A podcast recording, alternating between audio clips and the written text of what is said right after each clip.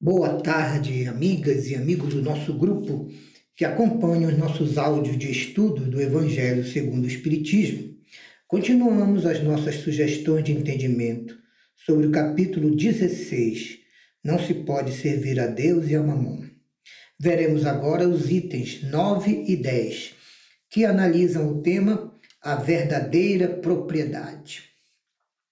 O homem só possui verdadeiramente como sua propriedade aquilo que é possível levar deste mundo. Tudo aquilo que ele encontra aqui na terra ao chegar, ao nascer, e tudo aquilo que ele deixa ao partir, desencarnando, ele apenas usufrui e administra, enquanto aqui permanece na terra encarnado.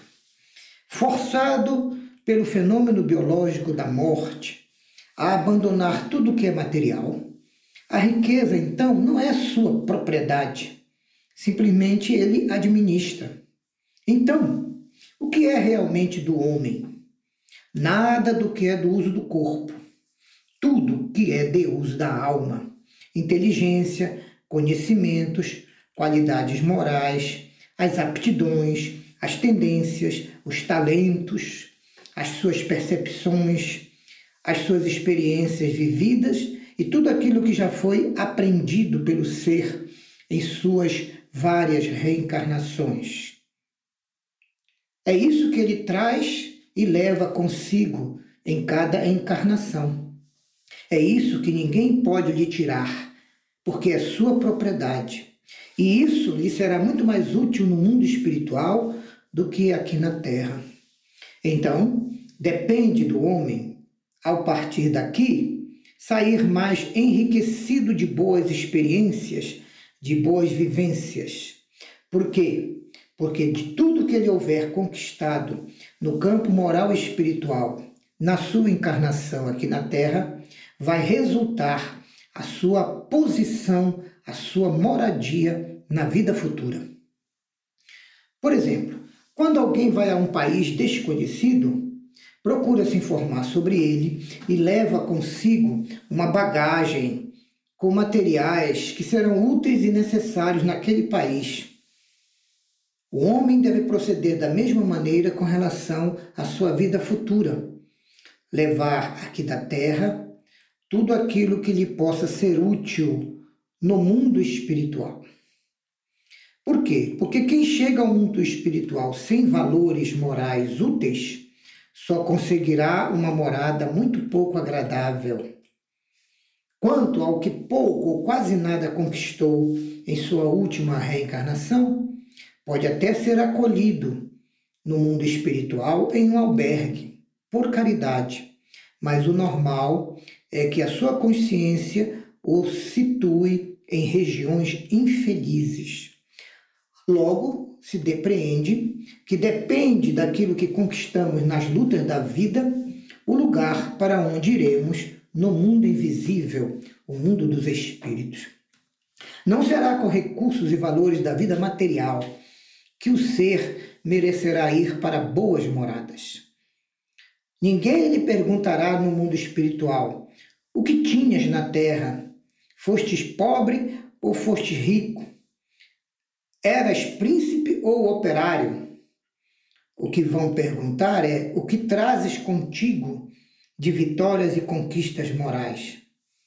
Ninguém avaliará os bens nem os títulos de nenhum ser humano que desencarnou, mas sim a soma das suas virtudes e das suas ações no bem e do quanto ele se esforçou e obteve êxito em se modificar para melhor a cada dia.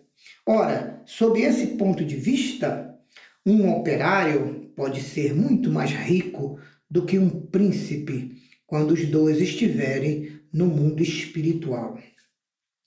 Com dinheiro da terra, nós podemos comprar campos, casas, títulos, coisas. No mundo espiritual, não. Lá tudo se paga com as qualidades da alma. És rico dessas qualidades? Serás bem-vindo e irás para um dos lugares da primeira categoria, onde te esperam alegrias, paz e entes queridos e amigos. És pobre dessas qualidades morais e espirituais? Tua consciência irá te localizar em moradas correspondentes aos teus méritos e conquistas. Esse pensamento é do espírito Pascal, uma mensagem dada em Genebra em 1860. No item 10, temos a seguinte análise: Compete a Deus, através da sua providência, distribuir os seus bens na terra de acordo com as necessidades da evolução e a missão individual de cada um de nós. O homem na terra é apenas usufrutuário, administrador mais ou menos íntegro, mais ou menos inteligente dos bens materiais. Deus, em geral, anula todas as boas previsões e todos os cuidados que se tem com a riqueza, transferindo-a de mãos quando for necessário, mesmo sem consultar e contra a vontade dos seus aparentes proprietários. Mesmo a riqueza adquirida pelo trabalho, adquirida com esforço, com disciplina e com honestidade, que é a riqueza que não causa para a sua aquisição nenhum dano a ninguém. Mesmo a essa, Deus e a providência têm todo o direito de transferi-la ou não de mãos. Serão pedidas contas a todos os homens, até mesmo de único real mal ganho, causando prejuízo ao seu próximo. Não são muitas vezes inúteis todas as precauções que os homens tomam para transmitir as suas riquezas somente aos seus descendentes queridos? Ora, se Deus não quiser que isso ocorra, nada prevalecerá contra a sua vontade. Outra questão importante sobre a utilidade da riqueza: poderá o homem usar e abusar de seus haveres durante a vida sem ter que prestar contas a Deus e à sua consciência? É claro que não. Permitindo Deus ao homem circular com riquezas em uma encarnação, é que dele espera uma ação efetiva no campo da caridade, distribuindo trabalho, educação, escolas, institutos, fundações destinadas à melhoria da vida e ao progresso da sociedade. Assim será até possível Deus recompensar os seus trabalhos ainda no curso da existência atual, caso este homem rico saiba administrar e dispensar o bem através das propriedades que estão em suas mãos, mercê da bondade de Deus.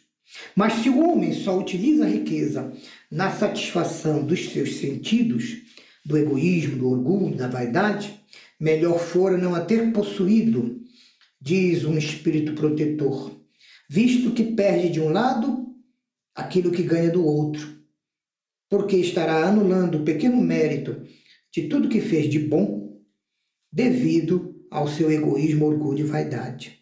Quando ele despertar no mundo espiritual, será esclarecido que já recebeu aqui mesmo na terra a sua recompensa, conforme lembrou Jesus. Mensagem de um espírito protetor dada em Bruxelas em 1861. Eu agradeço a todos os nossos irmãos que conosco participam desses estudos e peço a Deus e ao Cristo que o amor e a luz do Evangelho continue iluminando nossos caminhos e nossos passos na vida. Graças a Deus.